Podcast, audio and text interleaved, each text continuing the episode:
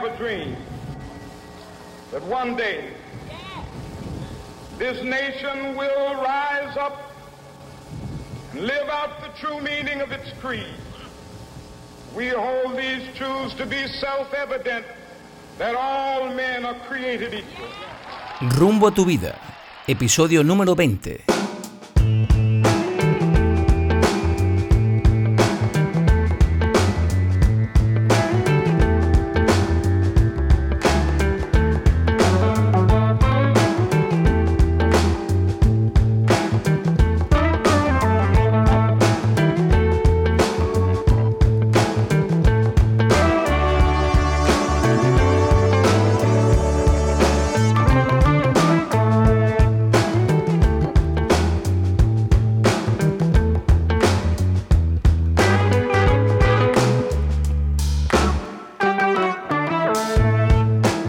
Los Estados Unidos, con una población de casi 330 millones de habitantes, son la primera economía del mundo. Según los últimos datos publicados por la ONU, en Estados Unidos un 15,48% de su población son inmigrantes, más de 43 millones de personas.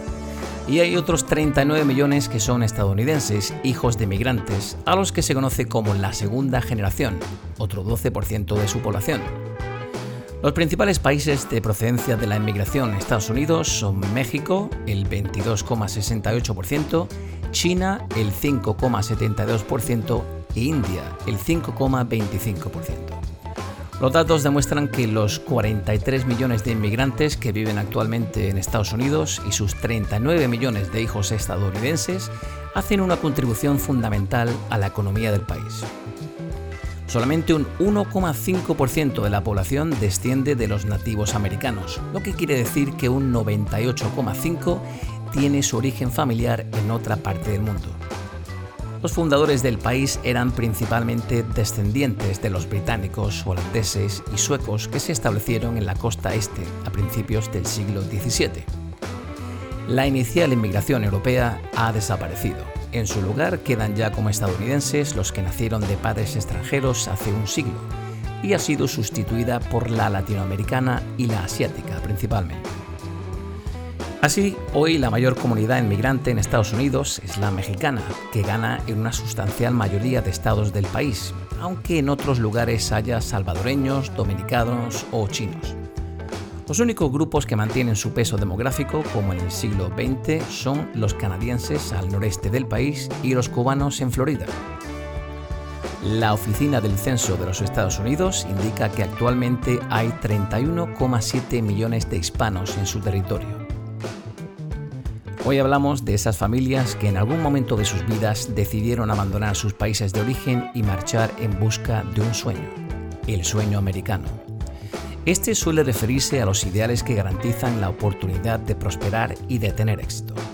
El historiador James Truslow Adams definió el sueño americano en 1931 como una vida mejor y más rica y llena para todas las personas, con una oportunidad para todo el mundo según su habilidad o su trabajo, independientemente de su clase social o las circunstancias de las que proviene. Hoy charlamos con dos personas que emprendieron rumbo a su vida en un país que no era el suyo personas que perseguían su propio sueño americano. Se trata de Ella, una directora de hostelería encargada de turismo y negocios, peruana, que en la actualidad reside en el estado norteamericano de Pensilvania. Y también hablamos con Joel Pizarro, un chileno de Valparaíso, profesor de español como segunda lengua, que vive en el estado de Maryland, en los Estados Unidos. Ella, Joel, bienvenidos a Rumbo a tu vida. ¿Qué tal? ¿Cómo estáis? Hola Andrés, hola a todos. Hola Andrew, un placer estar aquí. ¿Cómo va todo? Muy bien, ¿cómo estás? Bueno, bien, bien. Ya aquí intentando abrir los colegios en España, supongo que hay en Estados Unidos también. Sí. Es el, el nuevo reto. Sí, la reversión está comenzando por acá. Así es, ¿verdad? Así es. Bueno, antes que nada me gustaría que os presentaseis vosotros mismos a la audiencia. ¿Quiénes son realmente Ela y Joel? Bueno, hola a todos, mi, nombre es Mariela, soy peruana y vivo en los Estados Unidos desde ya hace 15 años. Mi nombre es Joel Pizarro, soy chileno, oriundo de Valparaíso. Eh, llegué aquí a los Estados Unidos alrededor del 2006 y soy profesor. Bueno, pues empecemos directamente a hablar de ese sueño americano. En primer lugar, me gustaría preguntaros cuáles fueron los motivos que os llevaron a dejar vuestros países de origen y a tomar esa importante y difícil decisión de ir a los Estados Unidos. Bueno, al principio el, motivo del cual me, hizo decidir a venir a Estados Unidos fue la educación universitaria una vez que terminé el colegio en Lima, quería hacer algo diferente y entre, entre esas cosas viajar era una meta. Entonces quería conocer otras culturas, aprender otras costumbres y cuando terminé el colegio se dio la oportunidad junto con mi familia. O sea que estudiaste en Estados Unidos y te quedaste así, y te quedaste ahí. Sí, sí, terminé el colegio allá. Ajá. ¿Y cuáles fueron tus motivos, Joel, para abandonar ese Chile natal? Principalmente para mí, basado en mi profesión, yo soy profesor de español y de inglés como segunda lengua, era eh, experimentar la cultura, también, a pesar de ser profesor, el, ideal de perfeccionar mi, mi, inglés era, eh, se veía como algo, como algo muy atractivo. Entonces siempre tuve ese enamoramiento con el idioma, un poco también con la cultura, para no, quiero negar eso tampoco. ¿Y cuáles fueron las principales dificultades a las que os enfrentasteis en esta aventura? Bueno, al comienzo creo que el gran obstáculo fue acostumbrarme al sistema o al estilo de vida estadounidense. Eh, empecé a trabajar desde los 18 años con un trabajo full time, que bueno, lo llaman tiempo completo, y pagaba mis cuentas yo sola, ahorraba lo más que podía con el fin de pagar la universidad, ¿no? Ajá. Joel, ¿qué tal tú? Yo creo para mí lo más difícil fue saber cómo funcionaba el sistema. Y de repente con cosas eh, que, eran muy básicas, como por ejemplo eh, un, sueldo, un salario, ¿qué, es, qué salario era bueno? Ah, si tenía que elegir un lugar donde vivir, ¿qué lugar era bueno? Ah, uno tiene una percepción eh, de ciertas cosas, pero para ciertas personas aquí quizá no, era tan bueno. Entonces, eh, partir desde cero y también no tener mucho apoyo familiar. Entonces, eh, eso fue difícil y lo aprendí poco a poco. Claro, lo que para ti era muy bueno en Chile, quizá no era tan bueno en Estados Unidos y viceversa, ¿verdad? Así es claro, por ejemplo, yo podía decir, eh, recuerdo con mi primer trabajo me ofrecieron un sueldo, mi primer salario y a mí me parecía espectacular, pero después con el paso de los años no era tan bueno. Eh, pero viniendo desde Chile se veía excelente. Claro. Bueno, no todo van a ser dificultades. ¿Qué fue lo que más os sorprendió a ambos al llegar a los Estados Unidos? Bueno, lo que más me sorprendió a mí ah, cuando llegué, yo llegué directamente a, Orlando, a Florida, y ahora vivo en Pensilvania, pero siempre he, estado en Florida, principalmente en Orlando, y una de las cosas que más me sorprendieron fue la diversidad de culturas en este estado. Apenas llegué conocí a muchas personas latinas y gracias al trabajo tuve muchos amigos inmigrantes y eso fue muy interesante para mí porque aprendí a respetar otras costumbres, aprendí de otras costumbres, de otras culturas y, fue una experiencia muy bonita hasta ahora. Qué bueno. Te relacionabas con mucho hispanohablante. Sí, mucho, mucho. Orlando es muy mixto. ¿Y en qué momento empiezas a relacionarte con, gente local, gente de, de Florida, gente norteamericana? Creo que fue eh, una vez que empecé a trabajar, a, entrar a la universidad, empecé a tener una relación más fuerte con, con americanos. Eh, al comienzo era el trabajo y escogía mis amistades, pero cuando entré a la universidad eh, fue una relación más profesional, más estudiantil con, y con los profesores. Entonces era más establecer una relación profesional y a futuro, ¿no? Joel, ¿Qué fue lo que más te sorprendió al llegar a los Estados Unidos? Um, entre las cosas que me sorprendieron fue, por, por, ejemplo, la tecnología, el precio de la tecnología, um, eh, había muchos lugares y, lugares por visitar y hay siempre como muchas muchas cosas que hacer. Eh, siempre me sorprendió mucho también que había gente para todo. Y te voy a poner un ejemplo, un ejemplo burdo, por ejemplo, acá en Estados Unidos, eh, si se hace el, el, campeonato mundial de comer hot dogs, lo transmite ESPN y hay dos 2.000 personas que, que, asisten a estos eventos. Tú vas a un, a un, a un eh, partido de fútbol, de hockey, de básquetbol y siempre está lleno todo, o solía estarlo. Eh, y, eso me sorprendió, que siempre hay gente con, con para todo. Eh, y, y, entre las cosas también que me sorprendió mucho es la cantidad de gente obesa que vi. Eh, no te digo que en Chile somos supermodelos, pero ahí eh, eh, yo no tengo el, valor para decirlo tampoco, pero acá la cantidad fue increíble. Y eso recuerdo en ese momento. Ahora ya me acostumbré un poco a esas tallas. Claro, pero. Claro, y, pero también analizando un poco y ya viviendo un tiempo aquí, te das cuenta que las porciones de comida son gigantes. Eh, son enormes. Las, eh, las, la cantidad de soda que te sirven en un restaurante son, son gigantescos. Además, lo, eh, lo puedes llenar gratis. Entonces, claro, ahí todo después tiene sentido.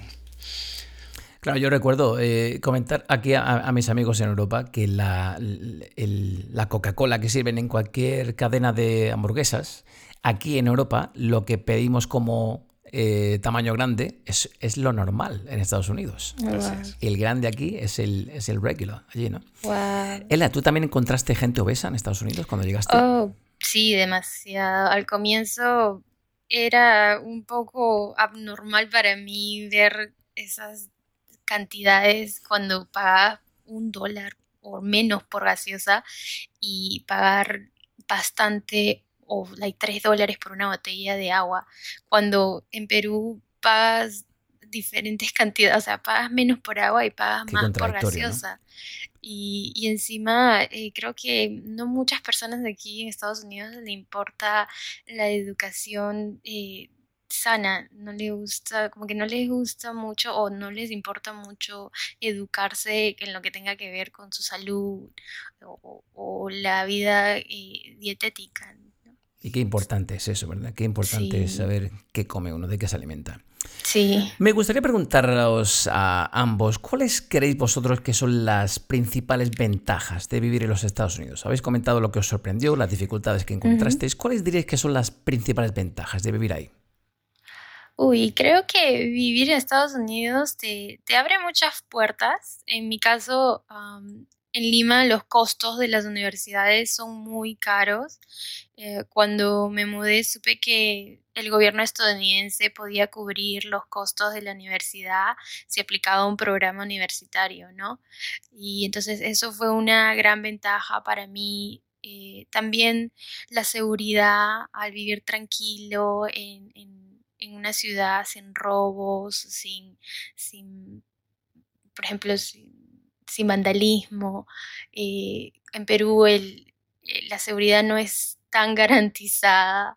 Creo que en muchos países de Latinoamérica eh, los robos son algo al que muchas familias se preocupan. Entonces, vivir en, en Orlando, caminar por las calles salir con un teléfono caro o dejar el carro afuera sin llave, era algo como que sorprendente para nosotros al comienzo. ¿Eso lo puedes seguir haciendo hoy en día? Sí, sí, yo me acuerdo de ir a la universidad y dejar las cosas ahí y seguían ahí. Wow. Joel, ¿qué ventajas tiene vivir en los Estados Unidos? Yo creo que claramente y es innegable que hay un, un, factor económico que no se puede comparar con nuestros países. Eh, y eh, te lo digo desde un punto de vista profesional, de mi un, salario full time, yo hacía clases en la universidad en Chile, eh, no está ni cerca de lo que hago aquí yo como profesor en un colegio privado. Eh, hay un factor económico, hay una sensación de seguridad, pero, y digo sensación porque aquí pasan cosas igual o, o peores que, que, en nuestros países, porque el uso de armas también aquí es... sí, estoy de acuerdo contigo. Es, legal, está permitido. Está permitido, es, legal. Entonces, claro, hay una sensación de que, de que hay más seguridad, porque hasta cierto punto la gente es es más honrada, por ejemplo. Claro, tú dejas tu bicicleta ahí, va a seguir ahí, eh, pero todo esto depende del barrio, depende del horario. Eh, y, si tú te mueves en un lugar o en un barrio o en un área que es segura, mm, sí, seguramente no va a pasar nada, pero eso no es eh, la realidad de todo Estados Unidos. ¿Dirías que es difícil para un latino el vivir en los Estados Unidos? Uy, creo que esto depende mucho de, tu estado en el país, ¿no? Si eres legal o ilegal. Gracias a Dios yo soy ciudadana y, eso llegó a abrir muchas puertas para, para mí y para mi familia. Sin Ambos embargo, ciudadanía norteamericana, ¿no? Sí. Sí. Vale, ¿qué tal fue tu integración, Ela? Oh, bueno, sí, esa, la ciudadanía te abre muchas puertas, pero sin embargo, si eres ilegal, la, la lucha va a ser constante eso te lo puedo asegurar. Y con el idioma, por ejemplo, al comienzo no fue tan difícil para mí. Aprendí muy bien el inglés eh, en el colegio, gracias a Dios. Solo que cuando me mudé no tenía muchos amigos y fue un poco difícil socializar y practicarlo. Pero una vez que empecé a trabajar, eh, empecé más a abrir círculos y gracias a Dios en Orlando tienes la ventaja de que hay muchos latinos y entonces la, cercanía entre culturas eh, ayuda mucho. Qué bueno. Yo estoy completamente de acuerdo con, con ella. Eh, aquí sí hay una gran diferencia entre ser legal o ilegal. Eh, incluso si tú eres un profesional universitario, pero no tienes papeles, es una batalla constante y se te hace todo, se te hace todo muy difícil. Eh, hay ayudas del gobierno, pero son mínimas y, y cuesta años y años y años salir de ese círculo eh, para poder surgir. Eh, en cambio, siendo legal, eh, todo es, todo es diferente y, se hace mucho más fácil. ¿Y qué fue a lo que más os costó adaptaros? ¿El idioma, la cultura, la gente? Bueno, para mí esto fue muy gracioso. Al comienzo me costó mucho controlar mis reacciones y modales. Creo que fue una, una cosa cultural. Como latina y peruana soy muy hospitalaria, lo cual me hace demostrar mucha afección. Por ejemplo, cuando saludaba daba muchos abrazos y besos en la mejilla y muchos pensaban que era como un gesto excesivo de, confianza. Demasiado cercana, ¿no? Demasiado cercana, demasiado chachi chachi. Sí, los, los americanos piensan que eso es como que un puede ser, no sé, algo diferente. Estás invadiendo su espacio. Su espacio, sí, definitivamente. Pero después entendí las costumbres de este país y, llegué a integrarme. ¿Y el idioma lo aprendiste en, en, tu país natal antes de mudarte a los Estados Unidos, como has comentado antes, ¿no? Sí, sí, lo aprendí en el colegio y después entré a una academia rapidita para, para poder intensificarlo antes de que venga a Estados Unidos. Y ahora no tienes problema, porque además tienes un podcast en inglés. Exactamente, sí. muy bien. Genial. Bien, hablaremos de ese podcast en un momentito. Joel, ¿qué, te, qué tal? ¿Qué te costó? ¿A qué te costó adaptarte a ti? A mí principalmente fue estar lejos de mi familia y em, también sentir un distanciamiento social, como que todo estaba pasando en Chile y yo no era parte de eso también. Eh, claro, desde un punto de vista familiar, con amigos, con cosas tan básicas como por ejemplo eh, pues, un partido de fútbol, el equipo nacional de Chile jugando, en Chile todo se paraliza, pero acá yo veía el partido por la televisión y, era como un día normal, a nadie le importaba. Eh, y eso producía, me, me, producía un sentido de falta de pertenencia. Eh, extrañaba mucho la comida, eh, extrañaba, no sé, a la gente y la interacción social. ¿Y qué tal esa barrera idiomática? ¿Te costó adaptarte al idioma? A mí me costó más desde un punto de vista social. Eh, a pesar de ser profesor, yo creo que ahora analizando cómo hablaba, yo creo que hablaba como un diccionario, hablaba bien, era apropiado, pero socialmente faltaba, faltaba algo. Y yo creo que pasa mucho con el sentido del humor. Ahí había una falta de conocimiento y el sentido del humor refleja mucho de tu personalidad. Entonces en, un, en, otro idioma, esa falta de sentido de humor, y en Chile usamos también mucho el, doble sentido, eh, eh, y cuando eso falta, como que cuesta expresar un poco quién realmente eres. Y la gente quizá también no ve realmente cómo es tu personalidad.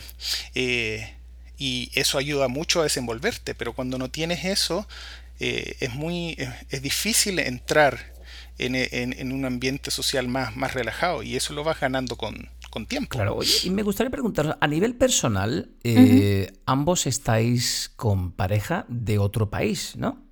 Sí, sí. Es decir, Joel, si no me equivoco, tú tienes a una colombiana como, como mujer, tu mujer es colombiana. Así es. Y Ella, tu pareja, es un norteamericano, ¿no? Es norteamericana, sí, de Pensilvania. O sea que en ningún, en ningún caso, eh, chileno con chilena y peruana con peruano. Bueno, pero creo que Joel lo tiene más fácil, ¿no? Porque la cultura y el intercambio cultural es más fácil. Para mí se me hizo, se me está haciendo, o sea, es interesante. Bueno, hay choques culturales, diferencias culturales, como comentaba Joel. Sí. También las tiene que tener Joel con su, con su mujer colombiana, ¿no? Claro, por supuesto. Yo creo que tiene, tiene hay diferencias culturales, hay, eh, hay diferencias de de cómo uno percibe esta misma sociedad porque la situación eh, de cómo yo veía Estados Unidos, como mi esposa ve Estados Unidos, también era, era diferente. Eh, y hay también detalles de vocabulario en español que usamos que, era, que es diferente, que, que al principio trajo anécdotas eh, divertidas. Graciosas, imagino. Por ejemplo, que en Colombia un novio es solamente como tu enamorado o, en Chile se les dice un pololo, que es tu pareja eh, no para casarse, pero un novio en Chile es ya que te vas a poner la argolla y que te vas a casar. Y ahí pasaron eh, situaciones que a pesar de que hablamos el mismo idioma, eh, afectan también. Qué interesante, porque yo empecé a usar ese término de novio aquí por una eh, influencia venezolana. Muchos venezolanos dicen aquí novio a su enamorado y creo que me acostumbré a decirlo. Pero con mi enamorado yo tengo que prácticamente traducir todo, desde los ingredientes de la comida hasta las jergas cuando hablo con mi mamá. Es muy estresante a veces. Eh, ¿Tu pareja no habla español? No, para nada. O sea, que os comunicáis en inglés. Todo es inglés, inglés, inglés. Y cuando tenemos unas reuniones familiares es algo de traductora. Te toca traducir. sí. Oye, ¿aconsejaríais a otras personas a que tomasen esta decisión que tomasteis en, su momento? De mudarnos aquí a sí, Estados de emprender ese rumbo a vuestra vida.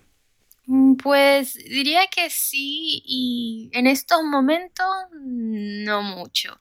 Estados Unidos es un país lleno de oportunidades y, siempre las vas a encontrar, pero siempre y cuando, cuando tengas papeles. Si eres legal es, es perfecto, pero si eres ilegal va a ser una lucha constante. Muchas personas que conozco son profesionales en sus países, pero vienen acá y eh, trabajan con un sueldo mínimo permanentemente. Entonces es triste ver que, dejan toda una carrera por un sueldo mínimo sin, saber qué les depara, ¿no?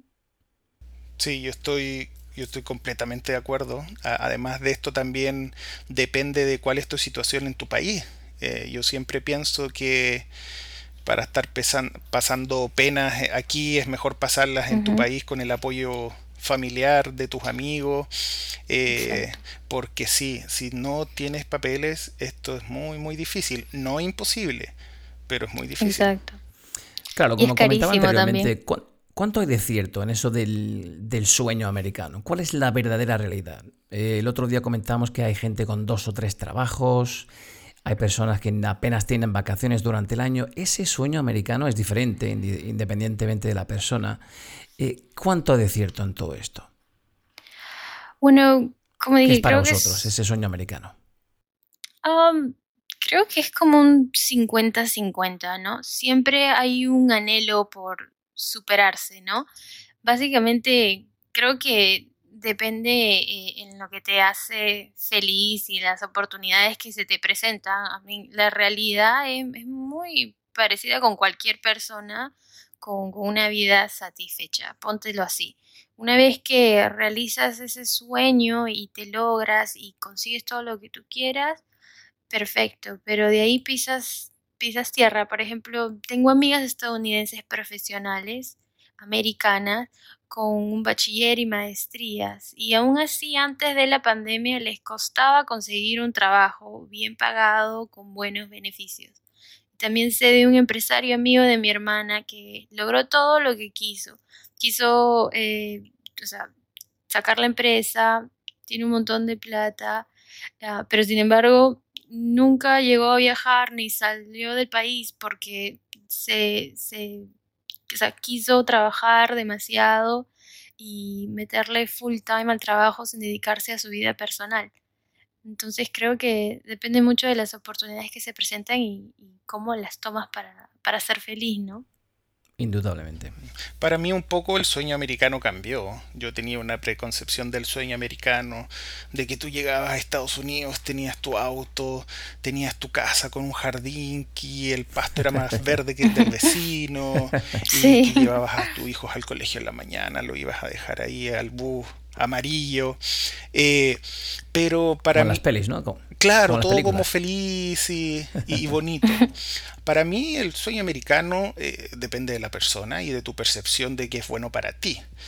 Ahora, yo creo que tiene que ser, para mí es la estabilidad, tener una estabilidad eh, económica, una estabilidad social, laboral, también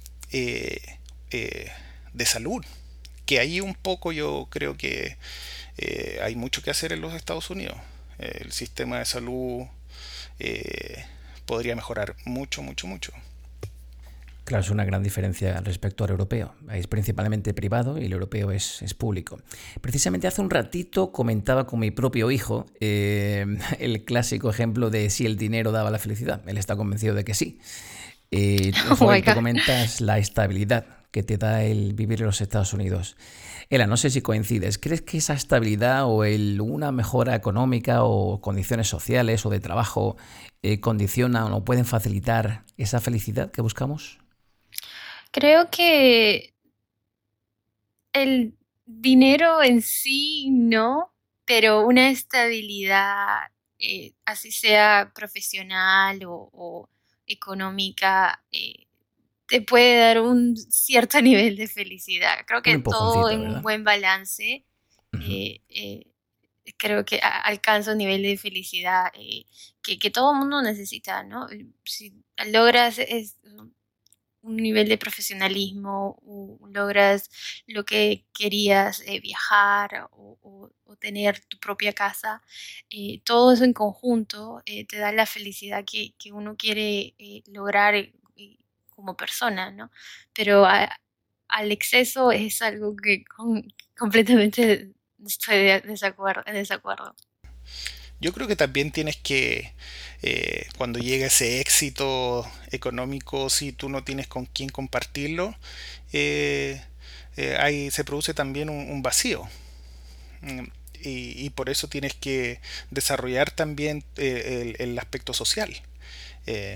Y, pero sobre todo en nuestros casos que somos tan familiares, tan de amigos, eh, e, es difícil es difícil encontrar un poco ese balance porque por lo menos en mi caso también mi corazón está y sigue en Chile.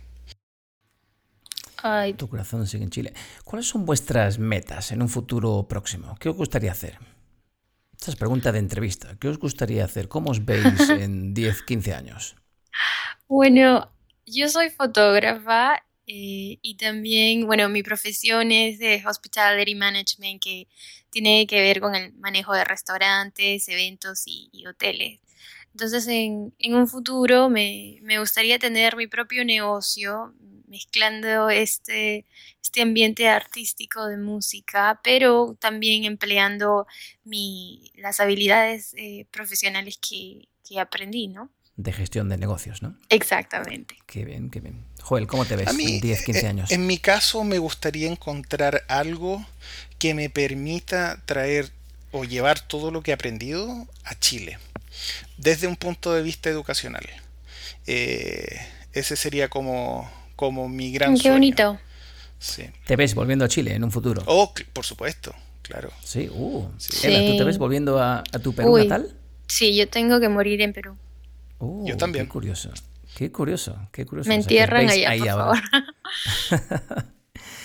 Eh, como todos sabemos, las elecciones norteamericanas a la presidencia eh, están a la vuelta de la esquina, son en noviembre. Me gustaría preguntaros qué impacto tiene sobre un ciudadano latino como vosotros la llegada de un nuevo presidente. Bueno, creo que depende mucho con la ideología de uno, ¿no? Si crees en política o no. Aquí por lo menos muchos son independientes o simplemente no les importa votar. Como latina, por lo menos a mí sí me gustaría saber que el próximo presidente le, le importa a los latinos en Estados Unidos, tanto legales como ilegales.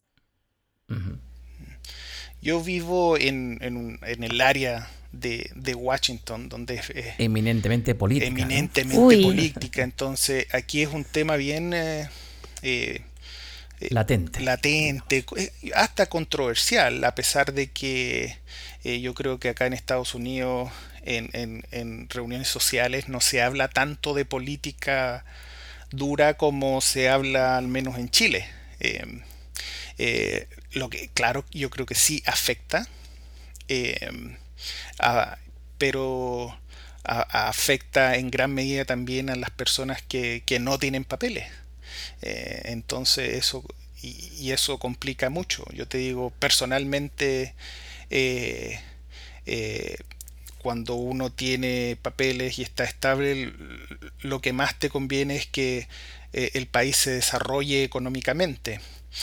pero tienes que ver también el, aspecto social. Y el aspecto social tarde o temprano afecta al país y eso lo estamos viendo ahora. Claro. A menudo nos dicen que no se puede hablar de política, ni de religión, ni de dinero. ¿Vosotros podéis hablar libremente de política en Estados Unidos? ¿O es un tema tabú? No se habla de política ya. No, yo creo que sí. Cualquier persona puede hablar de lo que le da la gana, siempre y cuando se respete las ideologías del otro, ¿no? Pero aquí todo el mundo habla y hace de lo que le da gana. El freedom es muy respetado. Sí, yo creo que, que en ciertos aspectos sí se puede hablar. Eh, en aspectos, por ejemplo, laborales en tu trabajo es algo que eh, hasta cierto punto en mm. mi ámbito educacional, por ejemplo, es impensado.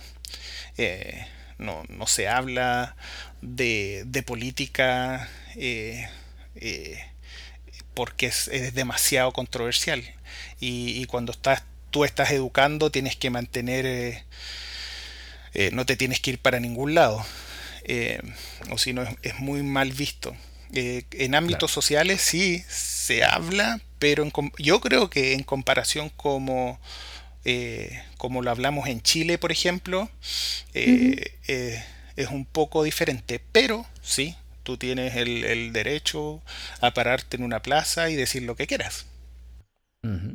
¿Diríais que hay lucha de clases ahí en Estados Unidos?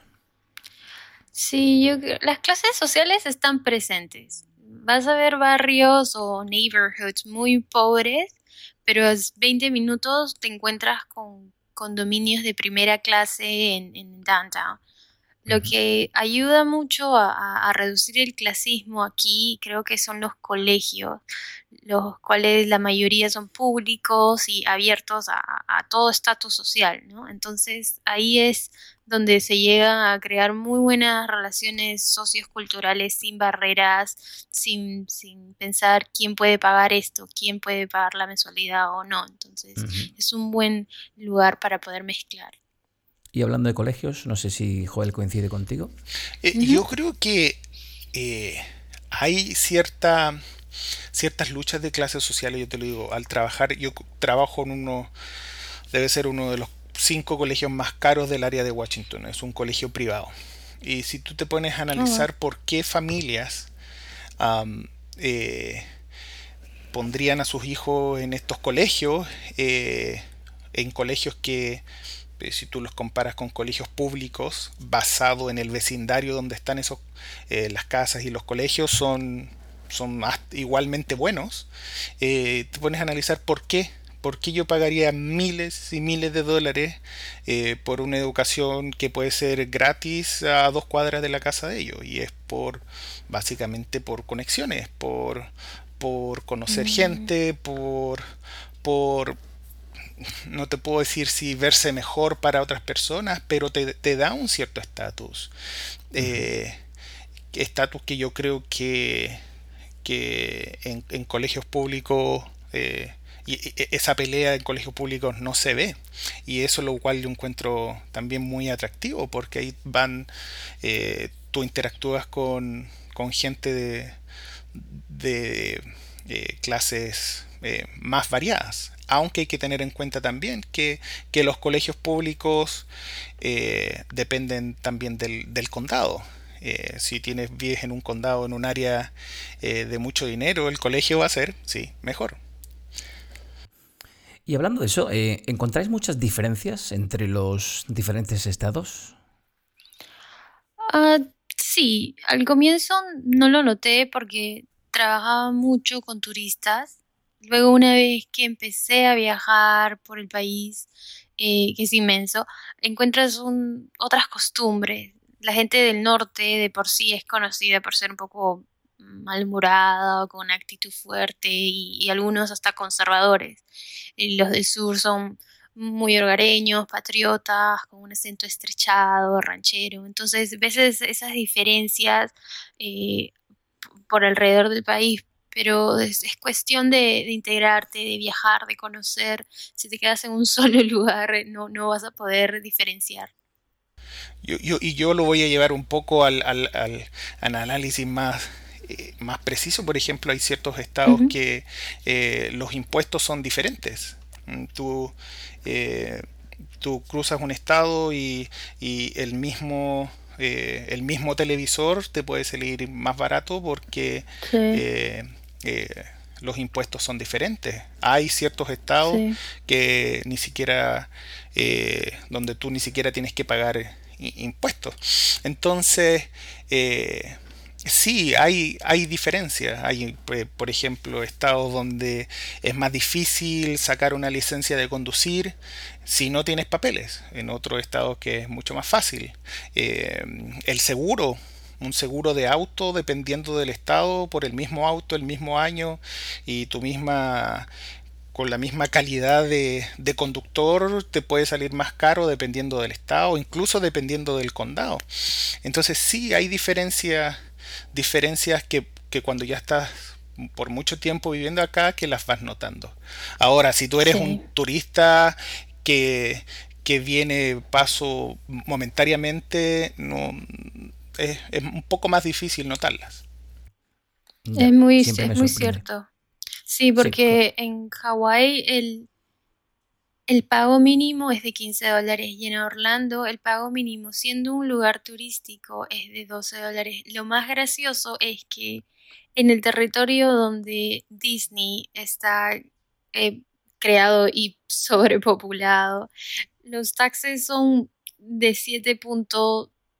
1, 7.5. Y dos cuadras más allá, donde solo viven los residentes, los taxes son menos. Entonces, parecen que ves esas diferencias una vez que empiezas a tocar territorio turístico eh, y es muy frustrante para una persona que vive en, un lugar céntrico. A mí una cosa que siempre me ha llamado la atención es que cuando compras cualquier cosa en Estados Unidos nunca van incluidos los impuestos, siempre se añaden después de la compra. Todo lo contrario que en Europa, tú compras algo y ya, y ya lleva el impuesto incluido. Pero bueno, quizá para hacer la, una población más consciente, ¿no? De yo pago este porcentaje en impuestos, ¿no? Ah, sí, es, a mí. Yo, yo cuando empecé acá, y no sé si alguna vez tú te lo cuestionaste, pero ¿por qué acá todos los billetes son del mismo color? Eh, uno ya después de un tiempo te pones a analizar esas diferencias que parecen burdas, pero ¿qué, qué hay detrás de todo, de todo eso? Qué diferencia. Pues ahí quedan dos sueños americanos de dos latinos que un día decidieron emprender, como decíamos, rumbo a su vida. Gracias a ambos por compartir este ratito con nuestro podcast y por darnos esa visión más completa del por qué algunas personas, en este caso hispanohablantes, prueban suerte en un país como los Estados Unidos. Muchísimas gracias, Joel, Ela, muchísimas gracias por participar. Muchas gracias a ti, Andrés. Muchas gracias. Gracias, Andrés. Adiós, chao. Hasta luego, chao, chao. Adiós.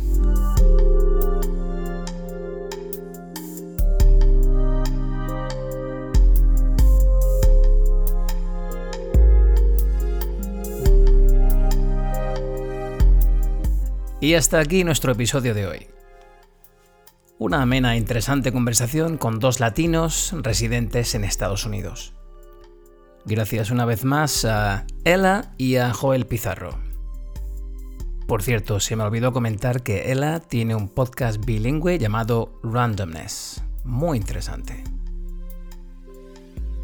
Si te ha gustado el episodio de hoy, sería fantástico que te pasases por iTunes o por iVoox y nos dejases alguna reseña o algún comentario para darle un poquito más de visibilidad a nuestro podcast. De nuevo me gustaría agradecer a todos esos amigos y amigas que semanalmente nos enviáis mensajes de ánimo. Nos ayuda a seguir haciendo las cosas de la forma adecuada. No olvides que nos puedes visitar en redes sociales. Tenemos Facebook, Instagram y Twitter. Si nos quieres enviar un correo electrónico, lo puedes hacer en rumboatuvida.gmail.com. Así que no olvides que la semana que viene vuelves a tener una nueva cita con Rumbo a tu vida. Un saludo.